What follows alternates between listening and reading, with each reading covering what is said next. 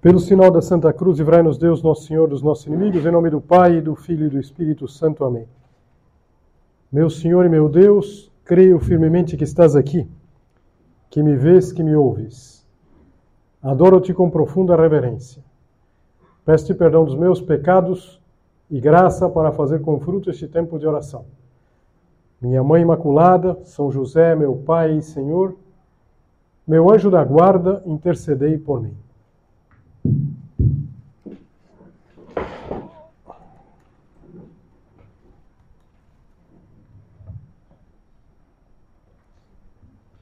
Na saída de uma missa de bodas de prata, o marido fez uma pergunta pública para a mulher, porque o fato é que não tinham sido anos fáceis, sobretudo por culpa dele, e qualquer outra teria desistido.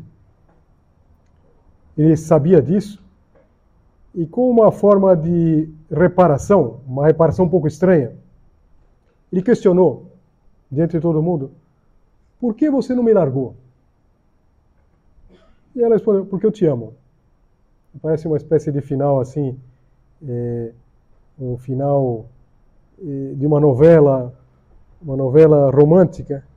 Mas eu acho que é interessante porque é assim que Deus nos ama, incondicionalmente. Há umas palavras da Bíblia, concretamente do Jó, que se assemelham muito a essas palavras do marido. É, ele se dirige a Deus e assim: o que é um homem para fazeres tanto caso dele?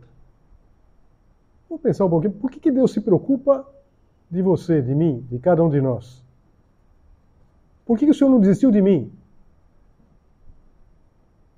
Porque nós somos amados incondicionalmente, mesmo quando nós não nos comportamos bem. E o modelo de qualquer amor que mereça esse nome é amor incondicional. Dou-vos um novo mandamento Amai-vos uns aos outros como eu vos tenho amado. Assim também vós deveis amar-vos uns aos outros. Infelizmente, a gente sabe, nós tantas vezes não amamos assim. Seja por uma tentação do demônio, seja pelas nossas más inclinações, a gente tende a colocar condições, condições de interesse.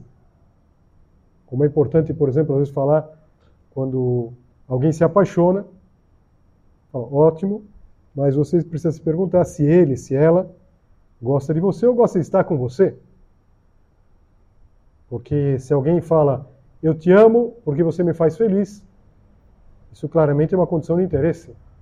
Vou te amar enquanto me fizer feliz. Pode ser uma condição de tempo. Eu te amo enquanto você me fizer feliz. Como as nossas irmãs cantavam antigamente, na verdade, o anel que tu me desse era vidro e se quebrou. O amor que tu me tinhas era pouco e se acabou. Interessante. Aquilo parecia uma pedra preciosa, era vidro. Era vidro e se quebrou. Eu sempre gosto de lembrar aqui, já falei em outros recolhimentos, que em italiano, aliança de casamento se chama fé. Fé nupcial. La fé de nuziale.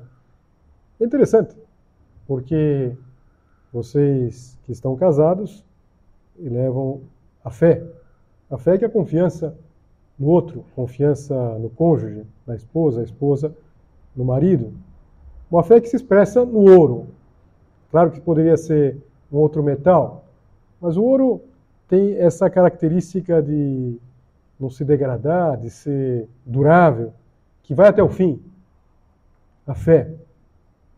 Então, não se pode colocar uma condição de tempo como não se pode colocar aquelas condições, aqui tem vários juristas, eu não vou me meter a falar do que não entendo, sobretudo na frente de gente que saberia explicar, daria uma aula sobre isso, aquelas condições rebus sixtantibus, que são as condições que valem enquanto as coisas estiverem funcionando assim. E é razoável que alguns acordos, por exemplo, mudem, não sei, que numa pandemia mudem os prazos de entrega, que talvez sejam revistos. Mas seria razoável questionar o amor na pandemia? Bom, acabou porque com a pandemia eu notei que não, não dava mais certo. Veja, o amor precisa ser incondicional. O amor que Nosso Senhor nos deu é o modelo para o nosso amor. E não, nós não podemos dizer, bom, é que eu sou limitado. Bom, Deus sabia que nós somos limitados. E nos colocou como modelo isso: amai-vos uns aos outros como eu vos amei. Amor incondicional. Mas eu pensei que é uma pena que se preste tão pouco atenção no momento mais importante do casamento, que é o momento constitutivo, é o momento da promessa. Ser-te fiel, amar-te respeitar-te na alegria e na tristeza, na saúde e na doença, todos os dias da nossa vida, até que a morte nos separe. Claro, é, às vezes a, a celebração é tão cinematográfica, na é verdade. A noiva chegou de helicóptero, o noivo entrou no gelo seco. Então, claro, a coisa é tão especial que não se presta atenção no mais importante, que é isso. É o único que é importante, é o constitutivo. E, e quantas vezes se coloca condições? O amor eterno enquanto dura. É interessante que ninguém quer que isso aconteça no seu amor. O amor, para merecer esse nome, tem que ser incondicional. E todo mundo sabe que é assim. E se às vezes por fraqueza nós colocamos alguma condição, nós sabemos que estamos errando. Nós sabemos que o amor não é feito para ser colocado em condições. Mas voltando àquele marido, o das bodas de prata, essa história eu vi contar faz muito tempo, eu imagino que começou uma fase nova no matrimônio. Não teria muito sentido ele, nas bodas de prata, dizer uma coisa e depois não está nem aí com a, com, a, com a esposa, na verdade. Como a história daqueles dois amigos que estavam conversando e, e um falou: eh, Quando nós fizemos bodas de prata, eu levei a minha mulher para o Japão. Ah, nós vamos agora fazer bodas de ouro. Eu falei: O que você está pensando em fazer? Eu estou pensando em pegar ela de volta lá. É, claro, não é, não é, isso, né? Claro que não é isso. Mas é, eu imagino que começou é, um amor diferente. Um amor que se sabia devedor. A mulher não tinha colocado condições. Então ele queria, a partir daí, colocar um amor incondicional. E essa situação se assemelha a uma passagem do Evangelho que é top of mind, quer dizer, todos nós conhecemos. A gente fala parábola, filho pródigo. Na parábola do filho pródigo, a gente vê um amor incondicional. Um amor incondicional do pai. Do pai pelos dois filhos. Vamos lembrar em linhas gerais, se alguém tivesse um pouco esquecido dessa parábola. É, é um pai, um pai misericordioso. Alguém até já disse que o nome que melhor eh, quadraria nessa, nessa parábola é a parábola do pai misericordioso. Um pai misericordioso que tinha dois filhos, que amava os dois eh, de maneira incondicional bem diferentes. O mais velho era trabalhador, era juizado, era cumpridor dos seus deveres. E o mais novo, pródigo, ou seja, não tinha meio desmiolado, gastava dinheiro, não era muito de trabalho. Até que num determinado dia, esse, esse mais moço, ele vai até o pai e faz o pedido da adianta, de adiantar a herança adiantar a herança, coisa que não tinha, o pai não tinha por que fazer. Mas o pai faz, reparte os haveres, e a partir desse momento, a vida do pródigo, do mais novo, que é o pródigo, vai ser uma sucessão de erros. Ele vai para longe, um país distante, dissipa a, a, a fortuna, uma fortuna que ele tinha, vivendo dissolutamente, termina sem nada, consegue lá uma ocupação de guardar os porcos, que para um judeu era, era uma humilhação inimaginável. Os porcos não são animais que, que os judeus cuidam. E era tanta fome que ele desejava comer a comida dos porcos, e nem isso lhe dava. Então ele reflete, e ele reflete como voltar para a casa do pai. Ele não tem como voltar. Ele já teve o adiantamento da herança, então a única forma de ele voltar é apresentar uma negociação. Uma negociação, evidentemente, é, bastante desigual. Ele vai voltar não como filho. Ele pensa em voltar não como filho, mas como empregado. O raciocínio é muito simples. Porque se eu fosse empregado, onde eu já fui filho, eu não passaria fome. Então eu vou pedir para voltar como empregado. Levantar-me-ei, irei a meu pai e dir-lhe-ei: Meu pai, pequei contra o céu e contra ti. Já não sou digno de ser chamado teu filho. trata-me como um dos teus empregados. Claro que o pai já estaria sendo muito benevolente de atender esse pedido. Mais razoável é que o pai não quisesse que ele passasse num raio de muitos quilômetros daquela fazenda. Mas o amor do pai é incondicional. Ou seja, não era um amor que dependia que o filho se comportasse bem. E a cena que todos nós conhecemos, que é a cena comovente, que é quando ele está chegando, ele se levanta, vai até o pai. Quando está ainda longe, seu pai o viu e, movido de compaixão, correu ao encontro, lançou-se no pescoço e o beijou. O filho lhe disse então: Meu pai, pequei contra o céu e contra ti. Já não sou digno de ser chamado teu filho. E ele nem tem tempo de colocar a negociação, a condição. Mas o pai falou aos servos: Trazei depressa a melhor veste e vestilha, e ponde-lhe o um anel no dedo, e calçado nos pés. Trazei também um novilho gordo e matai-o, comamos e façamos uma festa. Este meu filho estava morto e reviveu. Tinha se perdido e foi achado. E começaram a festa. É uma, uma cena impressionante, porque nos faz pensar em toda uma história de vida, às vezes na própria vida. Às vezes nós nos sentimos assim quando a gente pensa no quanto nosso Senhor nos perdoou. Tanto que nosso Senhor nos perdoou. Talvez a gente tenha feito essa mesma experiência agora na Semana Santa. A gente sabe que a Semana Santa ela é uma oportunidade maravilhosa para fazer uma boa confissão.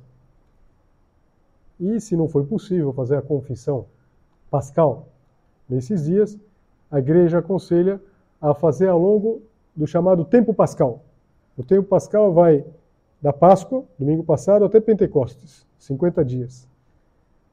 E fazer essa experiência, essa experiência de que nós sempre podemos voltar, que o Pai não coloca nenhuma condição, que o único que espera é que a gente queira voltar. Evidentemente, na, na leitura da parábola do filho pródigo, tem um versículo que a gente precisa prestar atenção. Ele estava lá no chiqueiro, cogitando o que, que ele podia fazer, mas há um momento que ele levanta-se e foi ter com seu pai. Claro, esse é o versículo que muda tudo. E a gente sabe que é exatamente aqui que tantas vezes vem a tentação de atrasar, de procrastinar, de deixar para uma outra oportunidade. Então, sempre que nós nos aproximamos verdadeiramente arrependidos, Deus tem para nós o perdão. Esse é o Pai misericordioso. Não é maravilhoso que seja assim? Não é maravilhoso que Deus, nosso Senhor, não coloque nenhuma condição? Para o empregado se coloca condição. E é razoável que seja assim. Você coloca um tempo de experiência. Talvez ele pensasse que o pai é, poderia dizer assim, fala, tá bom, você fica aqui comigo um tempo e vamos ver. Vai ficando por aqui, talvez você fique um mês, dois, e depois eu te digo alguma coisa. Se coloca isso para um empregado, que é uma relação diferente de um filho. Para um filho é um amor incondicional. Mesmo para esse filho, que não merecia, mas que era filho e que, portanto, encontra sempre o amor do Pai. Como é maravilhoso isso! Eu acho que nós nunca vamos meditar o suficiente nessa parábola. Alguém já disse que essa parábola tem uma característica que quanto mais a gente aumenta, é, diferente do que acontece com uma imagem qualquer, se a gente aumenta, diminui a resolução. Aqui a gente aumenta e vai encontrando novos elementos, indefinidamente. Tanto é assim que já se escreveu tanto sobre essa parábola, já tanta gente comentou, e parece que é algo infinito. De fato, é um relato, é um relato divino. Se houvesse alguma dúvida da origem sobrenatural do Evangelho, eu acho que esta parábola garantiria que é de Deus. Ninguém inventa a parábola do filho pródigo. Uma parábola assim, com poucas linhas, hein? Eu não, não, não li todos os versículos aqui para vocês, até porque ela não acabou ainda. Mas todos vocês conhecem, está no capítulo 15 de São Lucas. A gente lê poucos versículos, mas uma força, uma riqueza. E a riqueza é exatamente da ideia do nosso recolhimento de hoje: amor incondicional. O filho pródigo percebeu o alcance do amor do pai. Agora, ele tem outro irmão, que é o mais velho. E, como a gente sabe, como já terá ouvido, lido em outras ocasiões, talvez o maior perigo para nós seja o do filho mais velho. É sempre o maior perigo. Exatamente porque não parece eh, tão presente. O filho mais velho, conta o Evangelho, estava no campo e quando voltava, que trabalhava, trabalhava bastante, ao aproximar-se de casa ouviu música e danças. E chegando a um dos servos, perguntou-lhe o que era aquilo. Respondeu-lhe este: Chegou teu irmão e teu pai matou o bezerro cevado, porque recebeu são e salvo. A gente lê aqui na, nessa, com essa concisão, mas vamos imaginar a cena. Imagina a cena que você chegasse em casa e tivesse uma festa. Uma festa que não era pequena, hein? Música e danças. Está tendo uma festa na sua casa. Então, talvez antes de entrar, você o que está acontecendo? Não, não, tem uma festa na sua casa. E o pior, para ele, é que a festa era exatamente para receber aquele que não merecia. Aquele que ele já não vai chamar de irmão.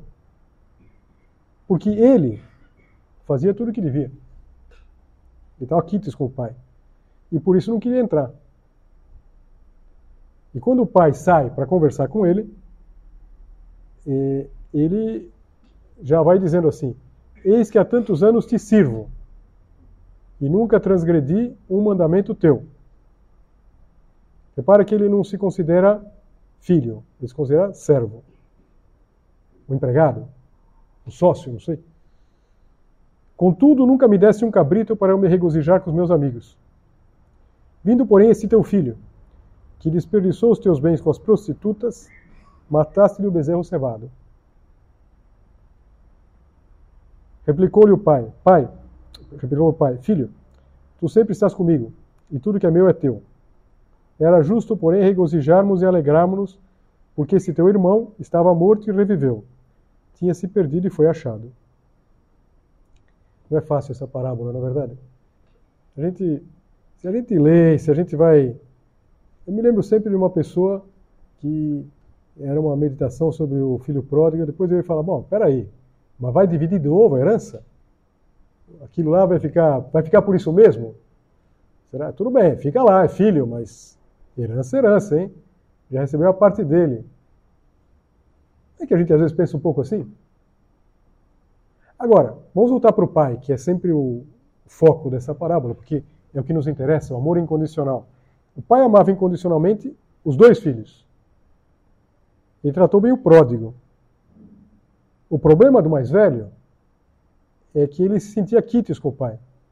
Ele não se sentia filho, mas sentia o quê? Um funcionário exemplar.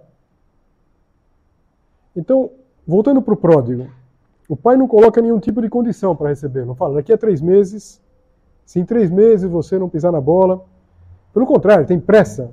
Não deixa o filho terminar de dar suas condições. Ele tem pressa de reconquistar. Não houve a condição, trata-me como os seus empregados. Não houve.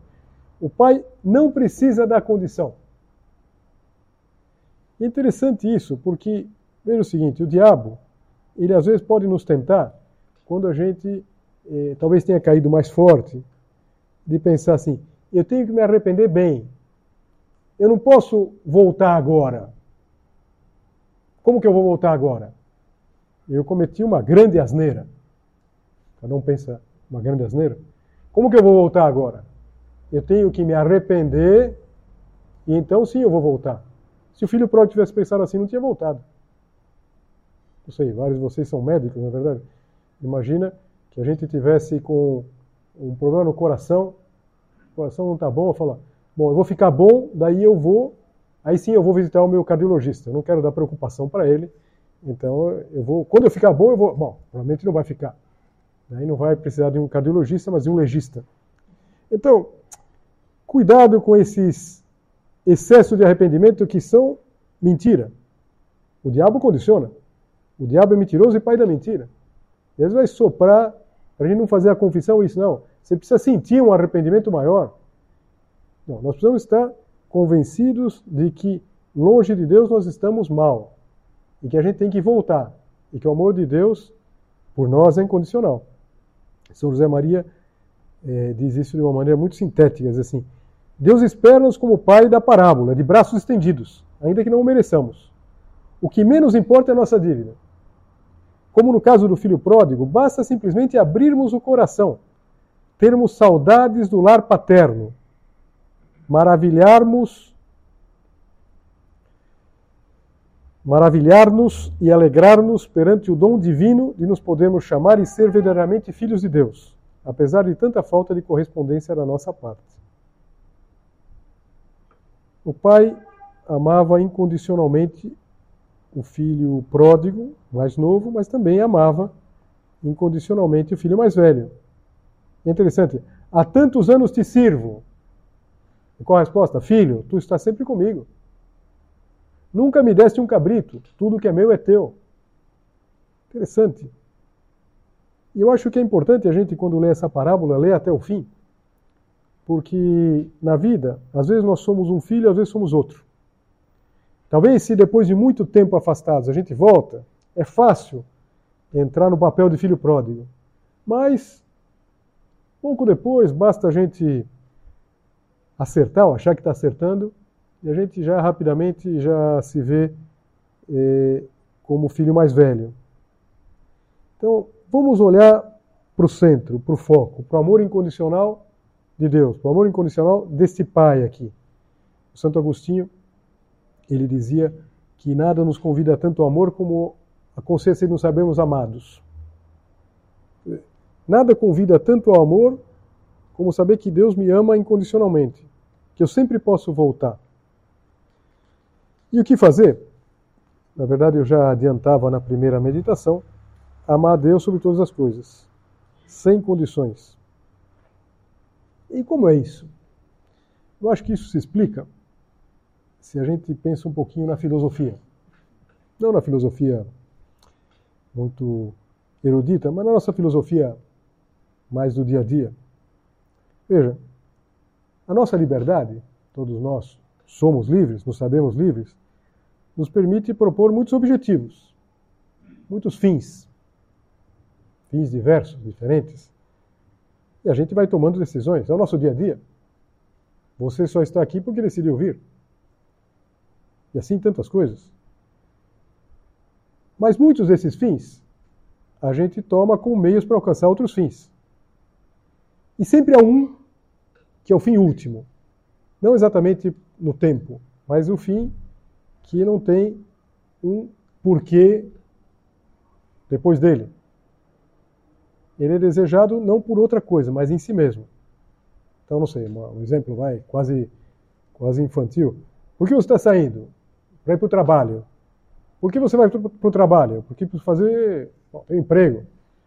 E por que você precisa desse emprego? Para sustentar a família. Porque, bom, se você não mandasse o perguntador passear, chegaria um momento que você chegaria a um porquê último.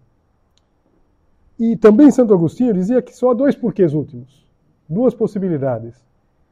Ou porque a gente ama a Deus, ou porque a gente ama a si mesmo. Ele explicava isso de uma maneira sublime, que os amores sempre se reduzem a dois: o amor a Deus, o amor a si mesmo. O fim último, o porquê último, só pode ser um desses dois. E é por isso, nesse sentido, que a gente entende que amar a Deus incondicionalmente é colocar Deus sobre todas as coisas. E às vezes, eu acho que todos nós, eh, talvez até na primeira vez, quando a gente é, ouviu isso, quando aprendeu isso na, na, na catequese, a gente começou a pensar em situações fictícias. Bom, mas se eu decidisse, se eu tivesse, perdão, que decidir entre o amor a Deus e o amor à minha mãe, se por amor a Deus tivesse que matar minha mãe, o que, que eu ia fazer? Bom, a gente sabe que na prática é tudo bem, bem mais fácil. Bem mais fácil. Basta a gente não condicionar o amor a Deus.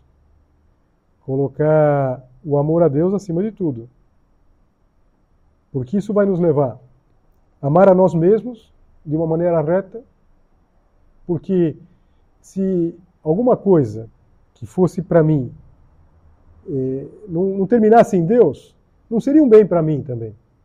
A gente sabe que tantas vezes assim, ele percebe que tantas opções, às vezes mais eh, num determinado momento, mais prazenteiras, mais elas fazem mal para mim. Eh, todo amor que não termine em Deus não é amor a mim também. E o mesmo vale é, por amor aos demais. Que o amor a Deus, quanto mais nós procurarmos amar a Deus sobre todas as coisas, mais e melhor nós vamos amar as outras pessoas. Isso simplifica tremendamente as coisas. E nesse sentido, mais uma vez, já terminando essa nossa meditação, a gente pode olhar para Nossa Senhora. Nossa Senhora é, é mãe. Mas Nossa Senhora é uma de nós também, porque é filha. É mãe de Deus e filha de Deus. E, e como criatura, ela pode nos explicar, pode nos mostrar de uma maneira muito clara, muito prática, o que é esse amor sem condições. E eu termino com uma citação de um parágrafo do São José Maria, que eu queria ler com um pouco de calma com vocês, que eu confesso que é um dos que eu mais gosto, porque ele mostra a vida de Maria de uma maneira simples. Aliás, porque o amor sempre aponta nessa direção da simplicidade.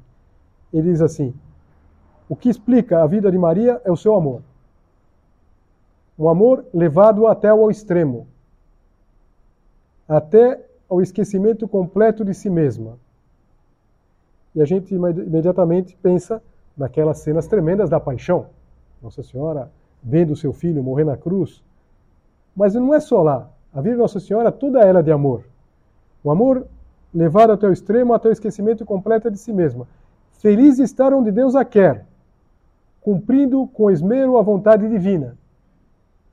Olha que, que coisa profunda, na verdade, pensando na, na tua vida, na minha. Feliz estar onde Deus me quer e cumprindo com esmero, fazendo o melhor. Talvez não seja grande coisa, mas é o melhor que eu posso fazer. Cumprindo com esmero a vontade divina. Isso é o que faz com que o menor dos seus gestos não seja nunca banal, mas cheio de conteúdo. Isso vale para Nossa Senhora, mas vale também para cada um de nós que é filho de Deus. Se nós estamos felizes de estar onde Deus nos quer, nas condições, nas circunstâncias que Deus nos quis. Claro que a gente pode mudar e, e às vezes devemos até buscar essa mudança, mas há circunstâncias que não dependem de nós. Feliz de estar onde Deus nos quer. Isso é o que faz com que o menor dos nossos gestos nunca seja banal, mas cheio de conteúdo. Qual que é o conteúdo? Aquele que dizia Santo Agostinho. Dizer que isso eu faço por amor a Deus.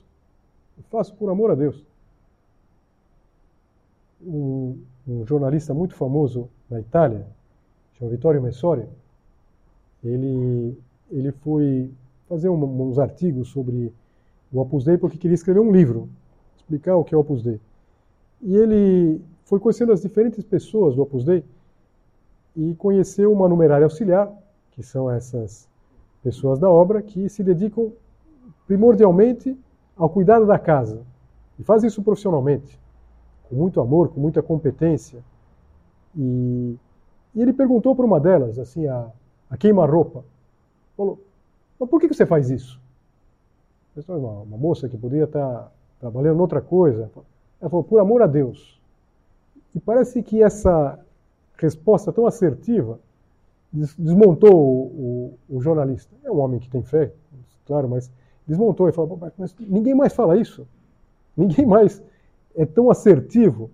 Isso foi de tal maneira que ele, que ele ganhou uma, uma grande, um grande carinho pela, pelas numerárias auxiliares. E fez muitas contribuições lá para as atividades delas. E, então, nenhum gesto é banal.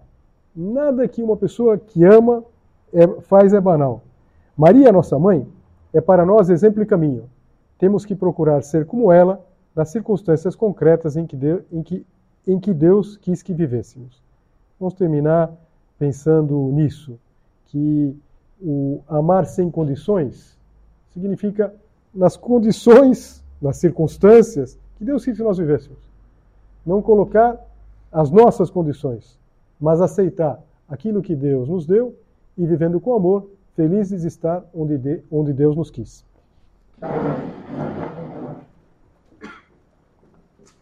Dou-te graças, meu Deus, pelos bons propósitos, afetos e inspirações que me comunicaste nesta meditação. Peço-te ajuda para os pôr em prática. Minha Mãe Imaculada, São José, meu Pai e Senhor, meu anjo da guarda, intercedei por mim.